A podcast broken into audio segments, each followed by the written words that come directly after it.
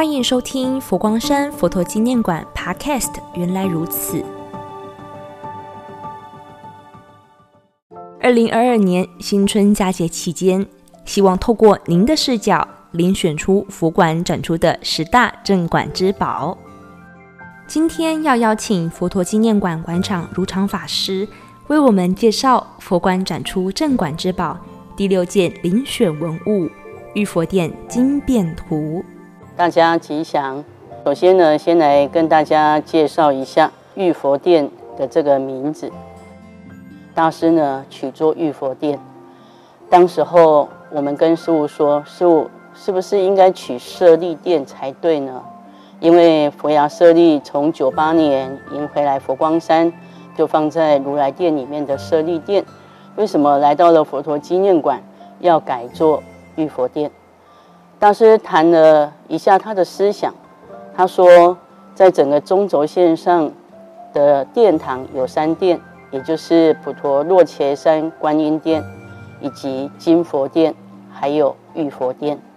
希望所有的人呢，拜了观音能够长养慈悲，拜了金佛能够启发他的智慧。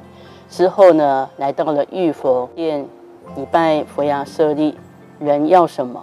人不是希望能够金玉满堂吗？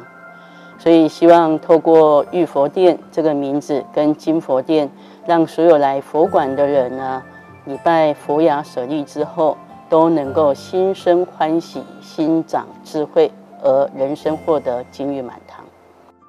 我们今天呢，就从玉佛殿这个名称来谈谈玉佛殿里面的经变图。星云大师在这个真身舍利建构这个玉佛殿的神圣殿堂的时候，他交代一件事。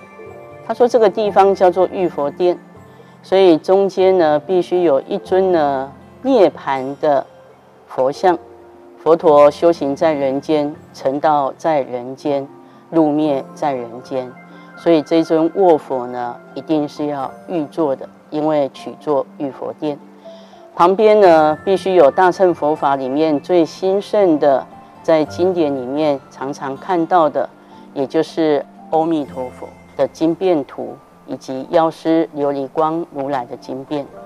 大师交代，一定要也是要玉石来做的。所以我们首先来谈一谈，什么叫做净土世界？原来在大乘佛法里面，十方三世佛这个概念。也在经典里面的记载，在《杂阿含经》呢里面记载的，曾经提到有无量无数的十方世界，也就是在原始佛教的经典里面就记载的佛陀在世的时候，曾经讲了非常多的净土世界，那就是让大家能够了解净土的世界有哪一些。我想传到现在，大家耳熟能详的，那就是阿弥陀佛的极乐世界，以及东方琉璃药师佛的琉璃世界。那净土呢，也就是十方三世佛过去所发愿、所成就，希望能够离苦得乐，自己呢的愿望所成。所以，我们从净土世界，第二个要来解释一下。佛教艺术里面的名相叫做经变。经变呢，这个词汇到底是什么时候开始有经变？我们讲到净土经变，大概是南北朝时期。南北朝呢，距离现在将近一千五百多年。南北朝的时代是西元是二零到五八九年，所以开始在一千五百多年前呢。突然间呢，很多人觉得佛经实在太难懂了，即便翻译成汉字、翻译成中文，但是还看不懂。所以当时候呢，就有非常多的画家，以及呢研究经典的学者，还有佛教人士呢，就纷纷商量，我们能不能把经典里面的文字呢，把它变现呢一个图样。让人家呢随文走图，看到图呢就了解经典的意涵，这样子把经典的经文变成图像，所以称为经变。又称为变相，也就是把这样子的用色彩跟线条画出经典的内容所变现出来的图像，也就是称为经变图。大师呢常常讲，这个时代已经是图像的时代，所以如何透过玉佛殿选个两个净土呢，来介绍净土世界。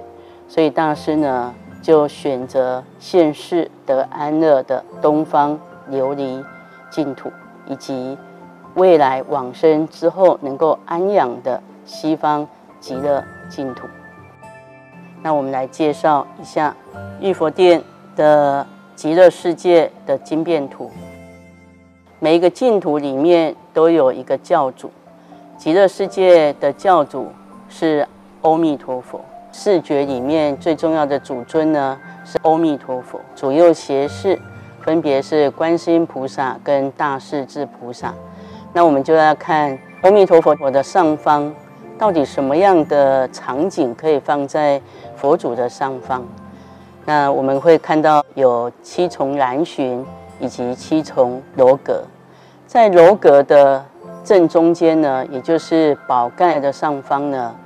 这个楼阁上面呢，大放光明。大放光明上面呢，有一尊一尊的小佛像，就是十方世界、他方国土的诸佛菩萨，也都赶来听闻阿弥陀佛说法。所以我们会看到，原来阿弥陀佛讲经的时候呢，不只有十方三世的诸佛菩萨前来说法，同时呢，还有他方化佛。所以在楼阁的左右两边呢，会有一组两尊左右斜视。那他方国土的教主呢，也带着他的斜视菩萨来聆听阿弥陀佛的说法。通常如果是佛陀或者是他方国土的主尊的佛在说法，那我们都会看到有一个非常吉祥的东西呈现，那就是飞天。所以我们会看到。天空呢所出现的楼阁，以及他方的画佛，以及飞天旁边呢，必须呈现虚空的部分，在图像上呢就用云彩来表示。所以如果你看到云彩，代表是在虚空。所以佛陀呢的金刚座下有没有云彩，也是有云彩。所以呢，在整个画面的中轴线上的黄金线。跟最上层呢，事实上是指他方国土里面的虚空里面的世界。很有意思的，在这个金变图的最下方还有个蓝许，这个蓝许呢，就是指我们现在。那里面的人呢，有穿着蓝色的，有穿着白色的，形形色色的人。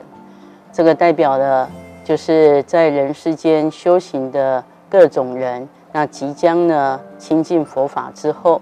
那知道有一个净土世界，那发愿修行的一个场景。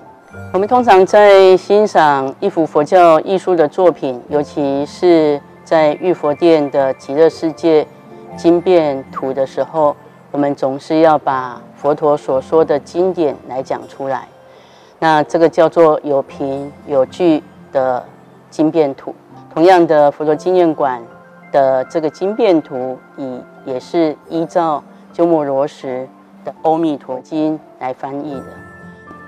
那我们来看看这个工艺，这个工艺呢是在整个中国工艺史上非常重要的，叫做镶嵌工艺，也是把不同的材质、不同的玉石，透过呢互相的组合，每一片从宝盖。我们看到宝盖是立体的，是凸出来的，所以你会看到它是立体的层次。我们会看到，在整个阿弥陀佛的佛手，那它的高度是非常厚的，那包含他的眼睛、他的眉毛、他的肉际，每一个眼睛、眉毛都是用宝石切割出来的。从切割出来之后呢，再镶嵌放在一起。这是中国工艺里面呢非常重要的一个技法。那这样的一一个作品要做多久？那同时在当时候大师提议要做这样的一个玉屏风那的金变图的时候，一个玉雕的金变图，那总共费时了两年，那找了上百个玉器玉雕的工人，那我们在泉州当时找到了这样的一个施作的地方，把这样的理念透过这样的经变一目了然。希望来到玉佛殿的人看到这个经变图，能够心生欢喜，也了解极乐世界的场景。最后要记得 follow 佛陀纪念馆 Podcast，原来如此，了解最新动态，也可以到官方脸书、IG 留言哦。